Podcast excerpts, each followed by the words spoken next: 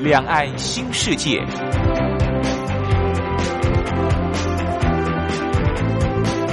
这是一个让您打开视野、胸怀两岸、放眼全球的云端世界。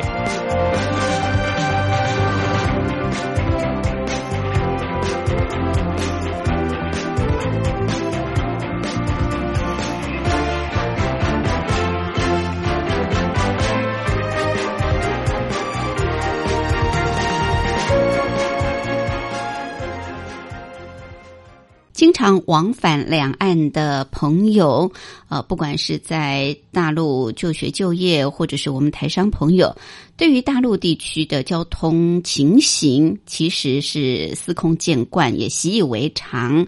那种拥挤、那种乱象，好像也蛮习惯了。但是对于我们比较少去大陆地区，尤其是去观光旅游的朋友来说，下个车都要很小心，时不时呢就有一辆电动机车从你前面或从旁边划过去，而且速度还蛮快的。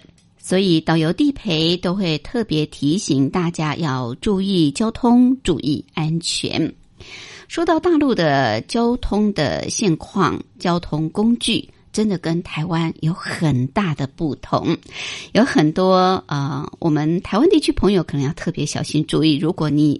想要去大陆自助旅游，或者是你到当地啊可以使用的交通工具，我们在今天的单元当中就特别邀请旅游作家，他同时也是历史老师黄伟文来跟我们聊一聊，蛮有趣的，也可以提供给呃有机会到大陆去，不管啊你是洽工或者是去旅游短暂行程的。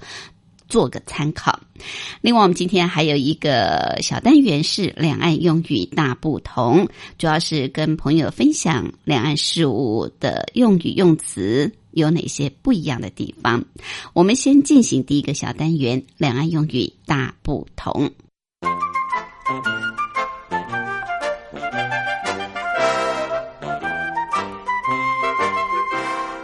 两岸用语大不同。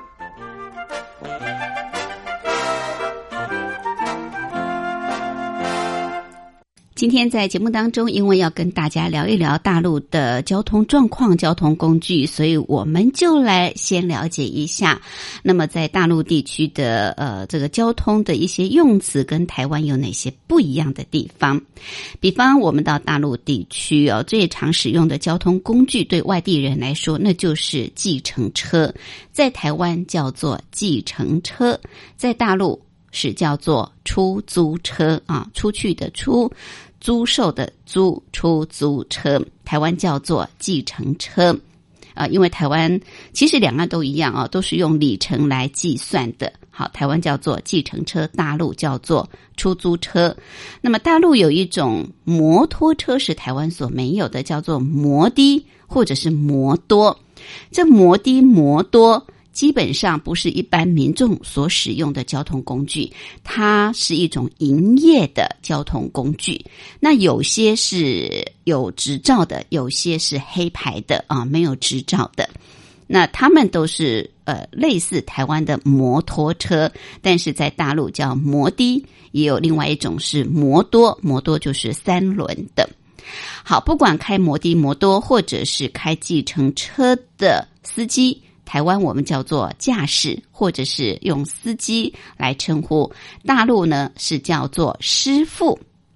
所以呢，我们呃到大陆叫计程车上车的时候，你要告诉师傅你要去哪里啊？这个大陆称驾驶叫做师傅，台湾是叫做司机。另外，像是我们会搭乘大众交通工具，比方像是公共汽车。大陆呢，简称为公交车，交通的交，公交车就是我们呃在台湾所多搭的这个公共汽车啊，几号几号的公车，我们其实也叫做公车，他们叫做公交车。那地铁，台湾叫做捷运啊，我们叫做捷运，在大陆叫做地铁，就是地下行驶的。公共交通工具，大陆叫做地铁，台湾叫做捷运。好，这是呃几个跟台湾不一样的，指的是相同的交通工具，不一样的名称，跟朋友分享。好，我们来安排一首好听的歌曲，就进入今天的主题单元。吴启贤所带来《爱情也需要星期天》。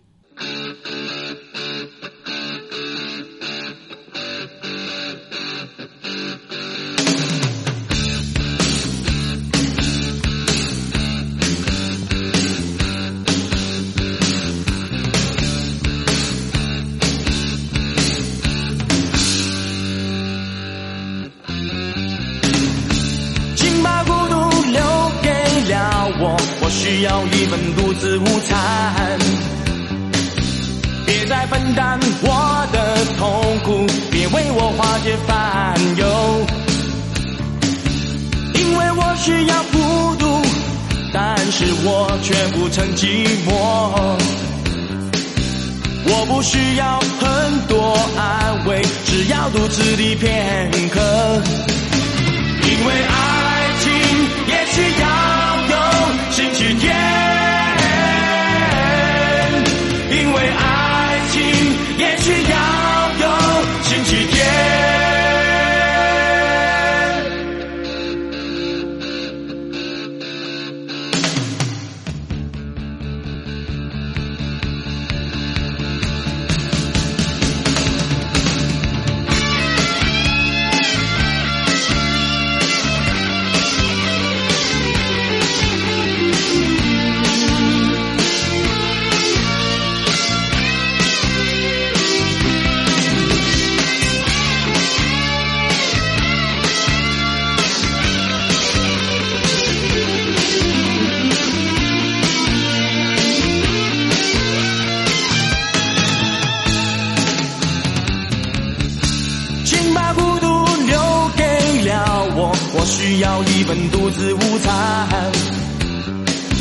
别再分担我的痛苦，别为我化解烦忧，因为我需要孤独，但是我却不曾寂寞。我不需要很多安慰，只要独自的片刻，因为爱情也需要有星期天。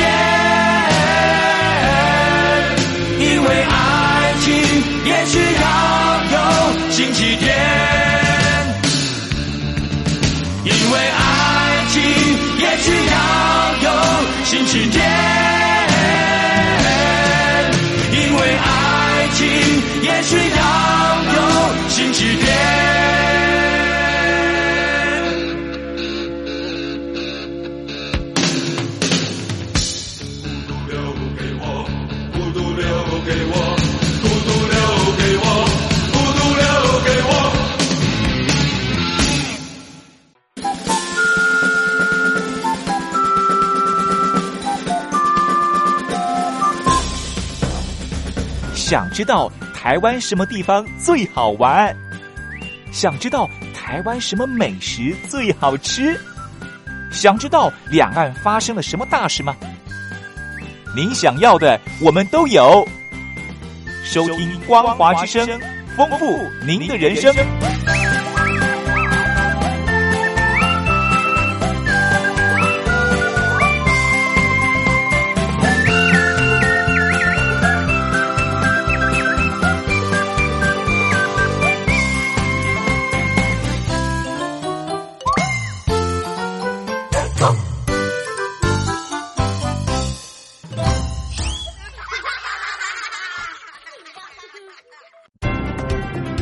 话说两岸。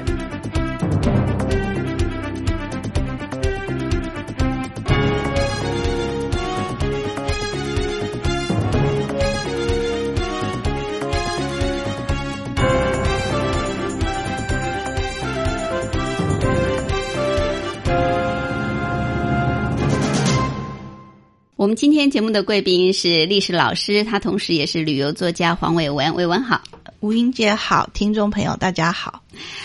伟文对于大陆跑了应该不计其数了啊，嗯尤其你也写了好几本，像是《游戏北京》《游戏思路》。当然，因为大陆真的是太大，对啊。哦你说真的要很了解也不太容易，因为各省份就差异都很大，都很大，嗯。然后又这么多的省市自治区，对不对？对，到大陆，如果说你想自助行，或者是你到那边就学就业，当地的这种交通状况，嗯。对你来讲，两岸我觉得交通好像有很大的不同的地方。对。我记得二十年前吧，差不多二十年前我去的时候，我很少看到大陆的私家轿车，都骑脚踏车，对，那个时候就算是大城市，你也很少看到轿车。嗯，嗯，脚踏车、哦大概是最普遍的。嗯那时候我也从广西桂林哦啊、然后也到了上海，也去了北京啊、可是我发现那个时候北京还不像现在，嗯，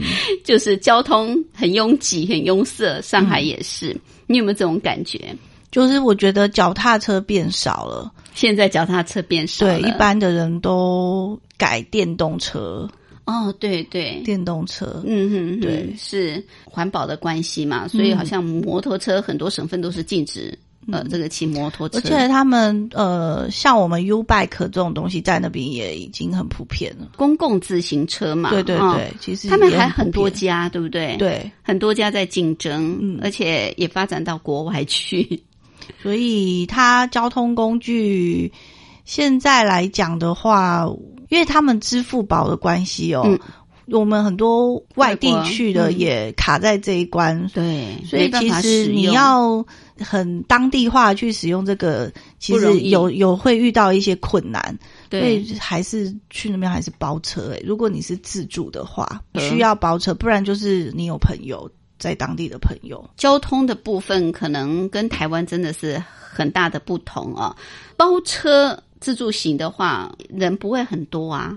人不会很多，你就反正一辆车，你如果只有两个人，你就分四个人的车钱嘛，哦，就是一辆轿车。哦，出租车，对啊的出，租车，所以其实人多人少都还可以啦。然后他们流行拼车，哦就是跟不认识的人合合并合在一起合在一起，你就可以省钱。嗯哼，然后你可以跟那个包车公司讲你什么时候要去，他他如果刚好有人一起拼车，他会帮你拼在一起。嗯嗯嗯，对，就是是出发前就可以在一些旅游网站去订。OK。那这包车的话，包一个礼拜或者是一天两天这样子因为我们去的话，应该是每天去不一样的地方玩嘛。哦，所以每天都换不同的包车公司呃去订。它应该是同一个公司，但是不同辆车。就今天载你去这一个地方，明天载你去另一个地方。它是看你的行程跟那个里程数吧，去算价钱嘛。嗯哼，所以你也不用用怕被坑啊，因为你在淘宝上订的话，这个都很透明化，他说多少就是多少，那你已经付了钱了，嗯哼，对啊，所以其实这样比较方便，而且淘呃淘宝你可以刷卡，那这包车的信用度跟可信度呢？就是他们淘宝上面有飞猪。就是飞猪这个这个专做旅游，所有旅游会碰到的事情，那个网里面都有。嗯然后他们其实评价很好，嗯嗯，对，然后他们就是他们这些网络上的行销是很重视评价的，嗯哼，所以不太可能遇到说你已经付钱了，然后他人没出现，或者是突然中途跟你开价什么的，或者把你丢包。其实不太会遇到这种事。对，这个倒还蛮放心。然后他们蛮准时的，嗯嗯，所以你可以在台湾先订好包车的部分。对，不我觉得如果要自助在大陆旅行，然后又不是搭地铁什么，可以可以，嗯因为它很多景点在郊外嘛，对，然后有时候你要，你如果是搭那种什么旅游专车，你还要配合它回程的时间，嗯，因为有时候蛮早就最后一班了，你又回不来。嗯，对，所以其实比较远一点的还是包车所以他们是以里程数跟时间来算，嗯，然后他嗯看你去几个景点，他会看几个景点是。他会算，然后比较好的是，有时候他还会含那个票价、门票的钱，哦，因为他们订是团体票的，嗯比较便宜，所以其实包车没有没有没有那这跟台湾的包车有什么不一样？台湾的包车，台湾我在西门町也常看，有一些出租车司机就直接在那边，呃，就是台湾叫呃这个计程车，嗯。他们也会写写出来，啊，就是两天啊或一天啊多少钱，嗯，嗯台湾我觉得比较没有那么系统化吧，他可能就是车行或者是个人，嗯，然后有时候我们也不认识，因为台湾有个人是开计他的程车的，人品怎么样，我们也不敢贸然嗯去找他，所以我们可能就是听过谁找谁包车，然后我们打电话，嗯。我们可能好像没有那么一个系统，嗯然后嗯公开透明化说哦去哪里多少钱就是多少钱。啊，对我们好像还是要透过谁搭过，嗯谁做口过口碑。口碑，然后去找。哎，但有一些呃，台湾叫司机嘛，大陆叫师傅，嗯他们还可以兼导游，对不对？对，其实就是包车的话，那个司机呃多少也可以当导游的角色。其实就像在北京啊，就连一个计程车司机他都可以把一些街名啊什么如数家珍告诉你。嗯你有时候在那些地方跟司机聊天，你会嗯就就可以他的认识蛮多他的典故啊什么他经过哪里，路口旁边是个什么庙，他其实都会稍微跟你提一嗯因为下。他们当地人嘛，所以很熟悉。嗯他们蛮乐于，而且呃，文化底蕴深厚的城市的人，好像内涵也比较丰富。嗯嗯嗯嗯所以可以是听到蛮多书上听不到的，OK，书上看不到的。嗯，这是、呃，如果你真的要到大陆去自助行的话，包车是蛮方便，因因为他现在支付宝它呃管辖的范围越来越广了，所以外地的人去自助，他如果卡在支付宝这一关，他其实很多都没有办法。嗯，因为像他搭地铁啊，或是公交啊，他现在渐渐撤掉那个人工加值柜台，嗯，那它变成机器加值，嗯。所以你不一定去的站有人工加值，然后你那个支付你没有你的那个交通卡没钱了，你就没得搭了，哦，然后你要现场排人工排队的又很长。嗯如果有的话，那大家都是用机器，都是支付宝，所以你没有这个东西就有一点困难。嗯。然后像西安的话，它是搭捷运、地铁是两块嘛，可是如果你有支付宝，你就是一块，嗯，然后公车是一块，你有支付宝就变零点五，哦，所以有很多东西就但是没有这个东西就很难。嗯。对，可是你要有支付宝，你还得在当地能够开户，他现在又规定又开户要要有现在叫居留证才能开户，你又要有那个手机号码，嗯，不然就是你一定要有当地的朋友。是，对，所以他现在这个越来越麻烦。所以有时候你讲说大陆做什么交通工具啊，等于嗯其实你最后都卡在付钱那一关。对，收现金，他知道你会付现金，大概都知道你都是外国人，就是对啊外地来的啊，嗯就是境外的人士才会用付现金的方式。你最好其实真的就就是包车啦。嗯，好，除了这个包车之外，就是出租车嘛，出租车对不对？嗯如果说你短程的，对对啊那你可以叫出租车。嗯，出租车他们现在 Uber 也合法化了嗯嘛，对不对？所以叫车容不容易？一一样就是你 A P P 叫车有两种，你要看清楚，因为有些他会告诉你不能用现金。那如果你又没有支付宝的话，你也也没办办法。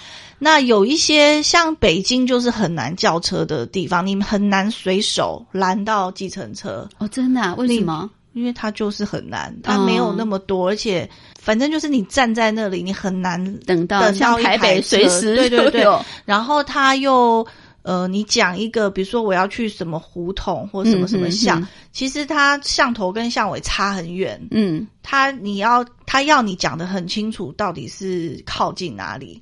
啊，其实你人生地不熟，你也讲不出哪里，对对，会很麻烦。就是 如果你随手拦车拦到一个，然后你告诉他目的地，你要去哪里？对，比如说你回的旅馆，跟他说靠近什么巷口，然后他就问你说是北边还南边，然后我们就会想说，到底 我们也不可能知道北边南边，是就会麻烦。那如果你是用 A P P 叫车，你可以定位，那就没有这个困扰。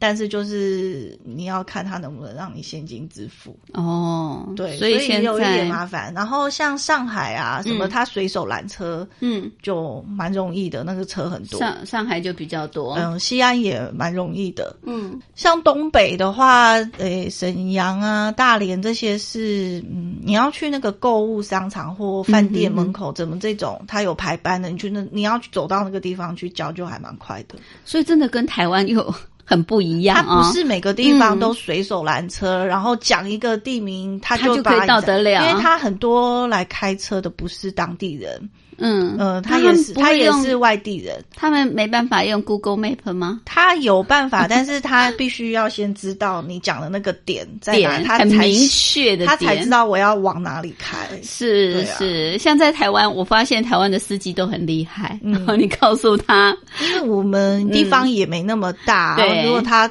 经验丰富的话，是。我们本来就是不想动脑，而且车他就会把我们载对，到。在台湾几个大城市，你要叫出租车挺方便的啊，就是没有什么困难，甚至他们都还排班呢。尤其如果在商场啊，嗯。或者是呃这个公共场所的话，很多都都还排班，除非说很偏远，嗯。那就另当别论。但是很偏远也有那种车行叫车，都都蛮容易的。对啊，对，可是，在大陆大城市叫车不见得有不那么是每个城市都可以随手招到就车，然后还可以载你到那里。所以在大陆自助行还真的交通方面有诶时候，还现在就是卡在支付宝，就越来越有难度。对、嗯对，虽然支付宝是他们的四大发明之一，可是对境外人士好像不太容易哦。现在真的越来越，它有很多地方连一都被绑些住路边摊什么都的都要用支付宝，他不收现现金，因为他们担心现金可能是有假币之类的，对不对？呃，假币好像是一个，因为它重点好像是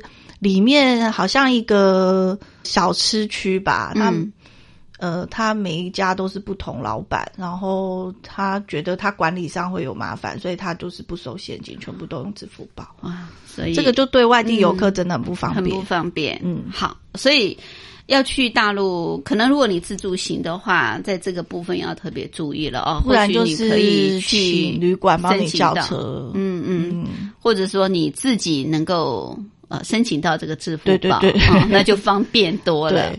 OK，那除了这个呃出租车啊，大陆的这个私家轿车哦，哇，这些年真是蓬勃发展。嗯，呃，我们知道台湾其实呃私家轿车也越来越多哦，现在大嗯。家大概都有能力买，所以经常会造成上下班或者是假日、休假日都大堵车。嗯。好，有关这个部分，我们待会儿休息过后再来请教伟文。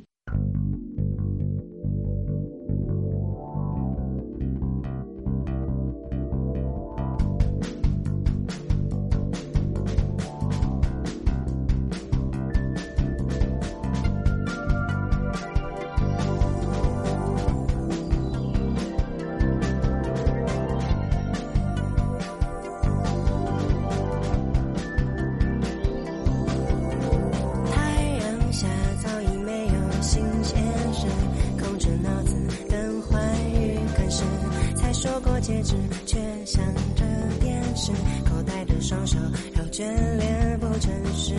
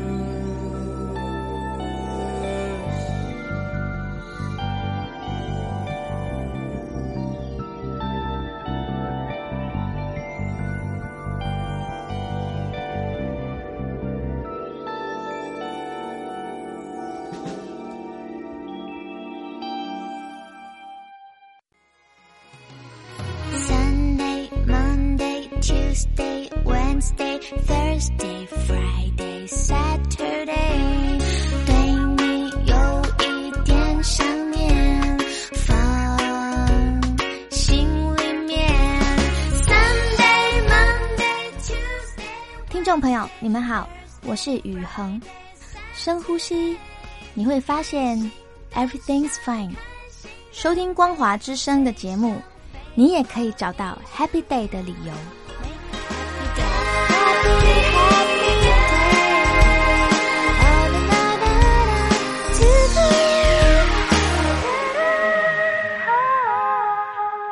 我们今天节目的贵宾是旅游作家，他同时也是历史老师黄伟文。好，伟文呢跟我们聊一聊在大陆地区哦这个交通的部分。刚也提到哦，可能现在在大陆地区要自助行啊，境外人士因为卡在支付宝的问题，所以交通上就不像过去哦，你可以用现金去买啊。那所以最方便，伟文建议大家就是还是包车啊，甚至有时候你要叫 Uber 叫计程车都。不太容易，因为他要你支付啊，用支付宝来付款。除了这个交通工具包车之外，大陆现在这个私家轿车啊，真的跟二十年前完全截然不同。你有没有发现？有，而且它因为人车太多，所以它变各省都开始限定车牌。嗯，它因为要透过这些方法，然后去。抑制车辆的成长，不然就没有办法在，就根本没有办法顺畅的开车。对我刚刚也提到嘛，二十年前去大城市都很少看到轿车，嗯，可是现在就算是二线、三线城市，嗯，轿车也是到处 满满的啊，对啊，对，而且都是很多进口车耶，对对啊。其实我觉得很多人是。他们像上海就比较爱面子嘛，嗯，所以他就炫富，所以他就会一定要开什么等级以上的车，不然他自己都觉得开出去没有面子，面子，对。这这个开车是代步工具，变成是一种身份地位的象征。因为你可能本来不是这样的人，但是你在上海久了，你可能就会也变成那样了。对，所以，我们看大陆很多私家轿车就停在那种啊公共停车场，我发现好多各种品牌的，呃，都它有一些名车是台湾很少看到的哦。大部分好像欧洲车比较多。对啊，像什么玛莎拉蒂那种啊，嗯，在就台湾很少看到名车，在那边其实。是有时候你在路边，也不是上海那种，也就像你刚刚说是二线、三线的，你也会看到它停在停车场。对，像我们台湾好像比较喜欢日系的啊，可是我觉得大陆民众好像蛮喜欢欧系的。德国车、英国车这些，对不对？德国车他们好像蛮喜欢的。呃，台湾叫宾士，他们叫奔驰嘛啊，还有 B M W、宝马，对对，最多人开奥迪，奥迪，奥迪。是最多，特别钟爱奥迪，因为可能没有像宝马、奔驰那么贵，但也有一定的水准之上，是开出去也不会没面子。对，非常多奥迪。刚伟文提到，就是因为私家轿车的成长太快速，那也造成很多大城市都是交通堵塞非常的严重。嗯，所以有时候有些城市都会限制车辆的进出，对不对？像上海的话，就是你买车容易上路难，就是你要拍到可以上路的车牌，是一个好大分哦。对啊，它其实跟新加坡很像，就是你很多人有钱买车，但是你拍不到车牌。上路可以上路开上路的车牌，你车子就只能停在你家的停车场，就是开不出去，没有办法开出去。是，然后你买那个车牌钱可能高过你买车买那台车的钱，然后而且你有钱也买不到，就是你要去拍，他们叫拍车牌，然后一次两次三次，然后还要去请黄牛排队啊，干嘛的，很难买到，就是非常非常难，你要去。嗯，凭运气，然后跟那个拿那个什么，要反正要请黄牛去提早拿什么号码牌什么的，然后你时间到就要到那里去去排，去拼你的运气。很多大陆的一线城市，这个买车都很，就说不是你买不起，而是买不到那个车牌。对啊，然后像上海的话，就是规定你 C 只有 C 这个开头的车牌是不用像我刚刚讲那么辛苦的要去拍车牌。C 的话就是你随时需要你去申请就有，但是 C 你没有办法开到市中心的那几个区。哦，还有然后限制。上海人，我刚刚又说他爱面子，然后即使外地人去上海久了也会受到影响，大家会觉得开 C 车牌出门很丢脸，所以难怪就比较好拍到。就是所以不用那么辛苦，嗯你去申请注册什么就可以。对啊，那你要有什么限制你要什么 A B，除了 C 以外，其他都可以啦，嗯什么 A B D 什么一的，对，嗯那那种就要花一很大一番功夫，你才能够得到。是，对啊，哎，那嗯，就说如果是自己省份或者自己的呃城市里面，它有一些区分之外，比方说省到省、县到县，嗯，它会有一些规定吗？像我，比方说我上海的车子，我可以开到北京吗？开去各个地方都很畅通，你可以在。呃，比如说西北的城市看到黑龙江来的车子什么，嗯嗯这是非常普遍的。是，那但是他们那个过路费跟上那个交流道的时间，可能每一个省份它都有规定，嗯嗯，对？它有规定说你一到五要几点到几点，然后或者是周六日才可以什么的。是是是，他们有他们每个省的那些规定。好，那这私家轿车在大陆现在说实在的，呃，很多人都买得起哦。嗯那主要就是说很难买得到可以上路的 车牌。对大大城市啊，嗯，大陆也很有趣，就是像我们台湾都是用英文字加阿拉伯数字对。车牌号嘛，。对，而大陆不一样啊、大陆还会加一个中文，嗯，就是我们小时候地理课会背的各省简称，各省的简称。但我发现现在的人没有去念这个，所以年轻一辈的人不看不懂知道。嗯，看不懂这个车是哪我觉得好像是呃，因为我的年代是念那个国立编译馆一科。就是就一个版本的那个对对对年代，对我我们那个年代的就有教，叫简那。后来的没有教教改之后台湾的没有教了，所以哦，年轻人其实课就没教了。没有教了，所以年轻人其实不知道。哦，比方说上海简称为沪，嗯，那现在在台湾的地理课本就不会教，好像是都没有教、这个。所以看到沪就不知道是上海的车沪。可能还稍微知道，因为上海很有名嘛。嗯嗯嗯，那你说记季季他们就不知道是哪了，或者是鱼，呃，至死不渝的鱼，嗯哼哼，他就不知道这在。哪里了。鱼比较或者是少碗，安徽，他根本就嗯不知道，嗯，或者是鲁啊鲁鲁可能才知道，因为山东因为一直要被孔子。对啊，所以很多其实他们他们没有办法，他在路上开，他看到。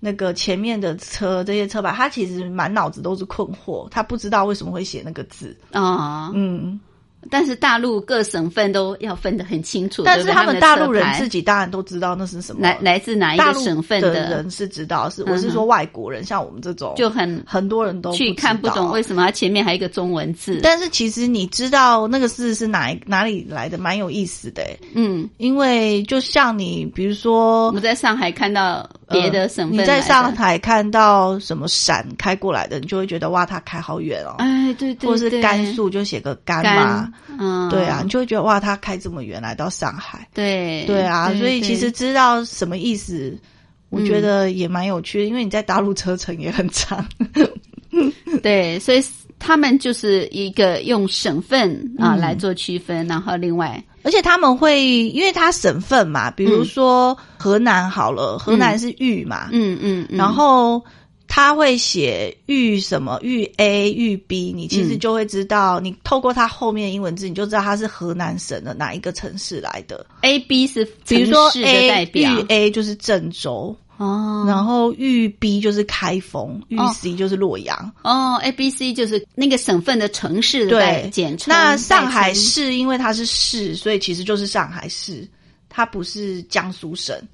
嗯就是一个市的话，它就只有沪，所以沪就只是上海。嗯上海上海就全部都是就是指上海，对，它其他如果是用省份的话，那它 A、B、C 它其实是还有分不一样的地方开城市，对啊。嗯，就是那个省的不同城市。所以其实透过了解这个车牌蛮有趣的耶，嗯哼。对啊，对，所以下一次你到大陆去看到前面的那个中文简称是省份的简称、嗯啊，然后接下来 A、B、C 是各城市的代号，对啊。然后再是他们的车号。对啊，OK，嗯。好，这是呃跟台湾啊不一样，像台湾我们都是用这个英文字母嘛啊、嗯。英文字母加阿拉伯数字嗯。来区分，但是我们这个英文字母没有分说哦你是台北的或者是高雄，没有，我们是全国都一样。实我觉，得这样有点无趣哦，因为美国的车牌也是 有分，也分的，它上面会画他们那一州的特色，嗯嗯嗯，像比如说夏威夷的，他会画彩虹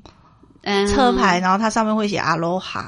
Aloha 哦 State，、是是是，对，然后呃，伊利诺州的就会画林肯的像，因为林肯在那里念书。哦是，然后加州会画熊。对对对，对啊，所以其实呃大，我发代现表啊大的国家、土地很大的国家，嗯它反而会把那个每一个不同城市嗯省份的那个特色把它弄以前早期我们台湾有分台北市、台北县、高雄，好像。有写，他后来就不写了。哎，对对后来就没有各个城市的名称了，现在就全部就是阿拉伯数字加英文数字。我也记得我小时候车牌有写是哪有个县市对。台北市、台北县或高雄市、高雄对啊县，，现在没了，不知道为什么就变成现在全部就是阿拉伯数字加英文数字而且这个英文数字跟阿拉伯数字有时候还换来换去哦，对啊，顺序好像不一定是英文在前面或数字在前面，但是在台湾哦，买车很容易啊、要买到车牌也很容易。对啊对，就是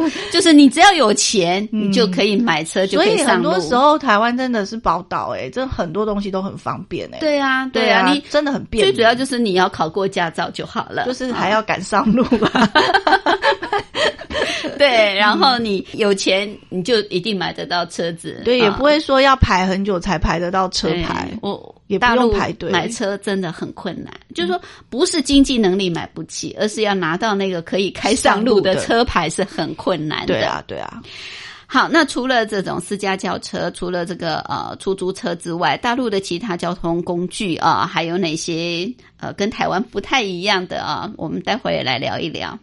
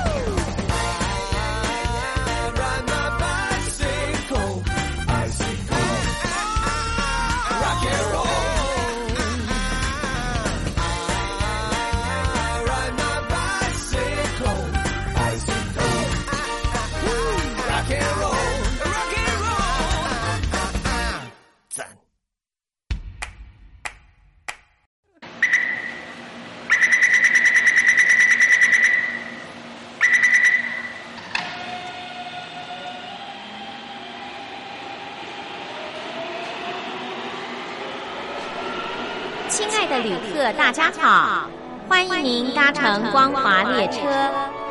我们中途的停靠点有中波七一一千赫、九八一千赫、八零一千赫、八四六千赫，以及短波九七四五千赫。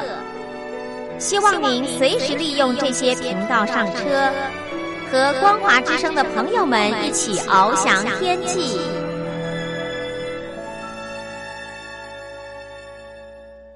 我们今天节目的贵宾是旅游作家黄伟文，他也是历史老师。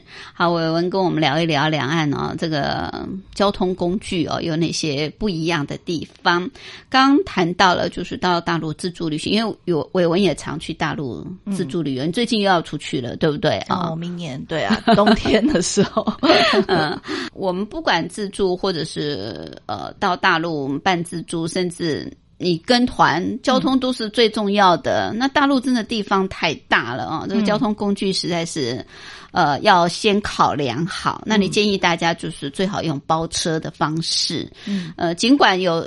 地铁有什么公交车？对啊有脚踏就是公共自行车，但是因为现在卡在支付宝的问题，就是说 现在大陆都不收现金了，而且它太大了，你坐公交或是坐地铁，它不是出站即达，嗯，你变成到那边。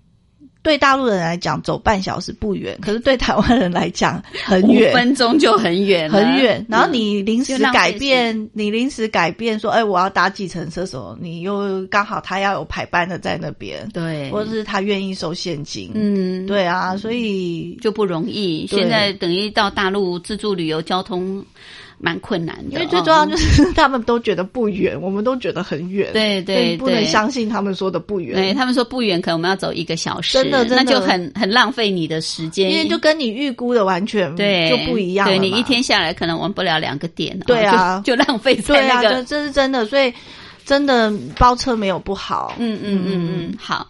大陆交通工具好像还蛮多种的啊，对。就是他们现在当然以前早期都是脚踏车嘛，嗯。嗯大家都是用脚踏车代步，但是现在大家经经济能力也好了，所以也提升了，现在很多的是电动车，电动车，啊，我觉得各城市。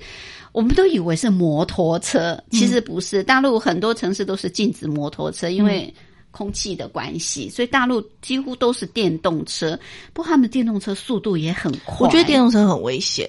因为对行人来讲很危险啊，嗯而且他们骑的人也蛮危险的，也是横冲直撞，从巷子里钻出来，而且他没有声音嘛，嗯我们行人没有办法听到后面有引擎的声音，我们可能就不会让让步或者是什么，嗯，，对啊，所以其实我觉得，反而比摩托车更危险，嗯，因为摩托车你听得到到声声音，然后他们也很多骑车都是妈妈什么也都大妈 对，是他也没有在管的，所以蛮危险的。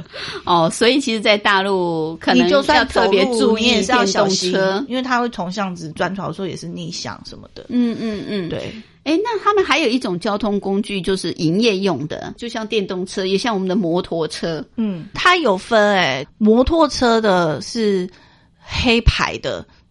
黑牌黑牌就是自己出来就是兼差，然后哦。在上下班尖峰时间，因为你等不到公交上不车上不了车或什么，你赶时间，他就会黑牌的摩托车在那个公交站旁边或地铁站旁边，然后他就问你要去哪，嗯那种你就可以付现了，因为他他是私他是私私它不合不不算合法的，对对不对？因为黑牌这叫黑牌，嗯。哦，自己经营的，，对，然后或者是私家轿车，它也是黑牌的，然后哦它会招揽，然后四个人全部都是去那一区的办公大楼上班，哦，那个你就可以做去，你就可以哦不，用可是那个就比较没有保障，对不对？那个就对，就是要小心注，意。除非你就是住在那里的人，那你怎么知道他是黑牌的还是正牌经营？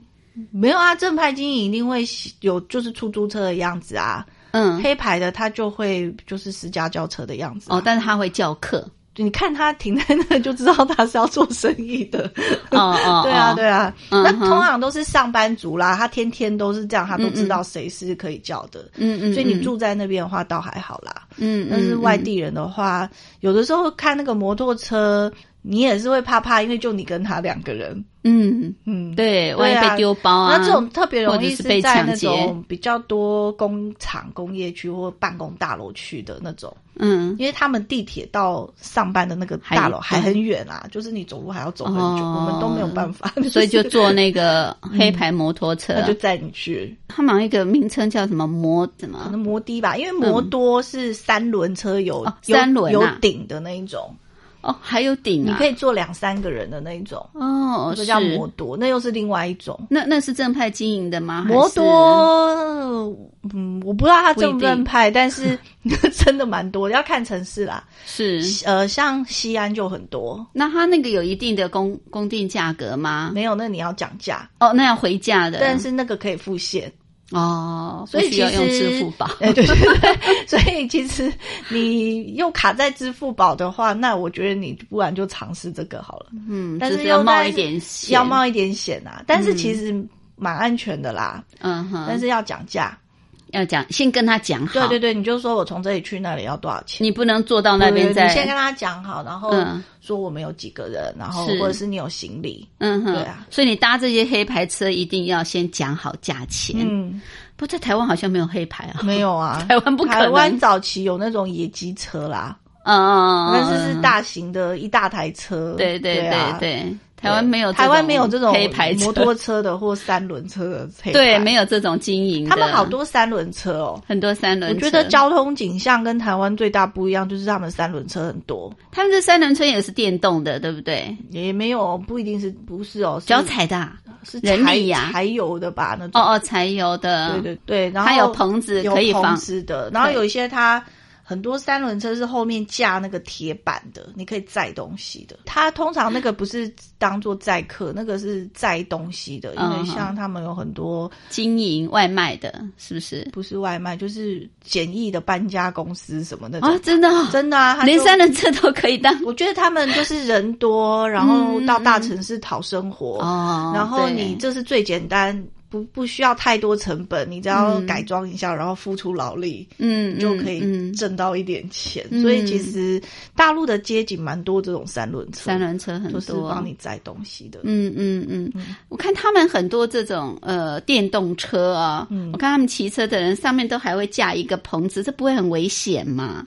可是我觉得气候吧，嗯，台湾不可能嘛，台湾我觉得他们远吧，我们可能也不很少骑摩托骑一两个小时啊，我们嗯，大部分人不就半个小时内？防晒呀、防雨呀、对不对？可是我发现他们防晒配备没有我们那么齐全啊，我们是嗯。穿在身上的很齐全，对对对，然后他们可能就 架个 钉，然后就这样骑上路。嗯嗯嗯，你在大陆呃这种交通工具，你觉得你觉得最有意思或让你印象最深刻的？我觉得最有意思就是那个摩多啊，摩多因为我觉得它冬暖夏凉啊，啊？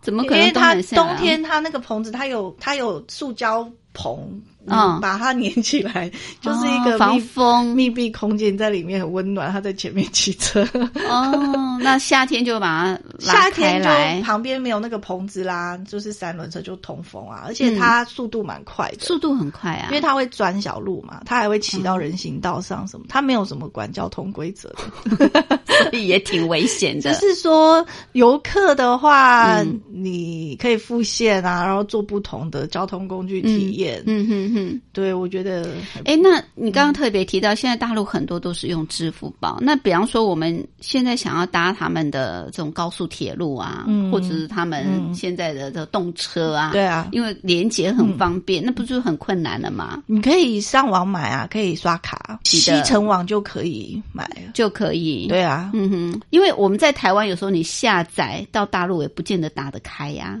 可以啦，因为那就是他们那里的，因为他打不开的，就是被封锁掉的。嗯哼，那像西城网这个是他们自己的旅游平台，我们在这里到那里都是一样。哦，所以我们要先买好，哎、对啊，不能当场买。然后他你要看你去，因为不是好像不是都可以凭手机，就是你取票哎，对你已经确定我有买票，然后凭手机就是刷条码就这样过去。没办法，要要对，好像也不是全国都一样。所以现在管制越来越严格，所以对自助旅行的人可能越来越不方便，嗯，对不对？然后票高铁票，对啊，就是你要真先在台湾买好，嗯嗯嗯，OK，然后去那里再取票。是。那去大陆这么多种交通工具，你刚刚提到就是包车是最方便的啊、那你在台湾先订好，嗯，对不对？那除此之外还有什么你可以建议？就是说我们在大陆不管是旅游啊，或者是要去洽公搭这些交通工具的时候，要特别注意的嘛？我觉得就是时间的预留吧，时间预留，因为像他们搭地铁好了，他们嗯地铁站几乎都有过，就是要验行李的。哦，那你你人多的时候，每个人都他排队。连小包包都要你过、哎、哦。不是只有大行李我们台湾不用。呃对啊，所以你光在那边排过那个又是一个时间，所以你假设天天上班要赶时间那种，你就不可以像在台北这样子。对啊，像匆匆忙忙这样刷过去，然后跳上车，对他们就是一定要过那个嘛。像搭大高铁的话，我们也是差不多十分钟前到，嗯。然后我们进去就又在又在等车。他们也不是啊，他们也是要验那个行李，然后他有规定关那个入口闸的是时间开车前的五分钟，所以你不能抓最后。然后还有个问题就是，你如果是大行李，因为我们是游客，嗯我们大行李，我们去搭那个高铁，你一定要提早到那边去站在你的那个门口，因为每一个人都要提大行李上车，他们那里的人也是，但是他车厢里面放行李的空间有限。然后再来就是大陆，他不会等你，嗯就是台湾啊，他会等你，就是人全都上车了，嗯，车子才发动。他时间到，他就是停车两分钟，哇，那动作要很快耶，所以你不能在那边就是闪晃神，你一定要聚精。紧张。在大陆坐一坐个公车你在长途的移动，这个长途移动的交通是你一定要聚精会神，而且要你只有上车。放好行李，坐在你的位置上，你才能开松。对你从 从进车站开始就要开始聚就很紧张，就很紧张啦。哇，那你一定要，而且你一定要提早一小时，一小时啊，因为你不能确定跟你搭同一班车的人多。我们刚刚就说过那个行排你要排，你要先去然后它车站很大，哦，它车站真的很大，你从这里走到那里就很远。哦，对，然后是呃，你有票的话就还好，你确定你的嗯进门的那个口，你就坐在旁边的椅子休息，等着进门的时验票的时间就可以嘛。嗯哼哼哼那你如果是还没领票的，你又要去车站领票，那要排队，那要至少提早两个半小时去，跟搭飞机一样。是。在大陆搭高铁不是像台湾搭搭高铁，搭火车、搭动车、搭快速铁、高铁啊，都要提早一两个小时。嗯你有票了，你起码提早一小时到，哦，因为他他会先开闸让你进去，你有行李你要站在第一名的位置。你如果前面已经有好几个人，你就这样子看起来不确定你有没有行李可以。我真的觉得还是包车比较方便，是吧？包车跟搭飞机，嗯，我觉得对台湾人来讲啊，但是会不会费用很高？其实包车不会啦，因为两三个人包一台车其实还 OK 啊。OK 你一台车不要坐到四个人，因为有行李太。挤，对，而且太拥挤。嗯对啊，嗯而且包嗯车时间弹性啊，嗯嗯嗯，OK，好因，为抢那个 真的不能用台湾的呃这种搭车的方式啊、嗯去看大陆的搭车的这种时间啊、距离啊、方便性、登车的时间，或者是你应该怎么去购票等等，真的跟台湾完全不同。因为他们远，他每一站 delay 一分钟，他到最后他就 delay 很久了，嗯所以他不会像台湾这么有人情味，对去等你全部上车。是对啊，嗯因为他们太大了啦。嗯哼，OK，非常谢谢伟文跟我们分享这么有趣，谢谢，谢谢。我走过红地毯，睡在沙发上，我不碎的玻璃杯，我也破了嘴，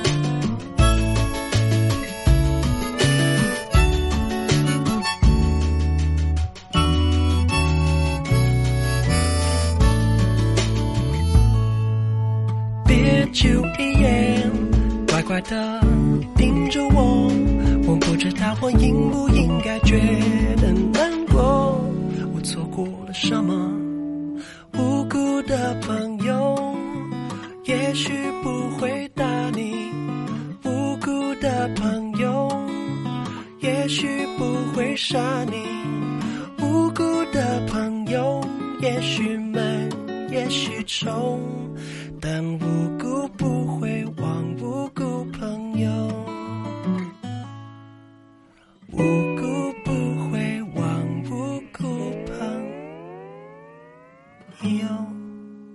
我是吴云，朋友现在收听的节目是《两岸新世界》，凌晨两点进行到三点，晚上八点到九点还会重播一次，朋友可以选择方便的时段来收听。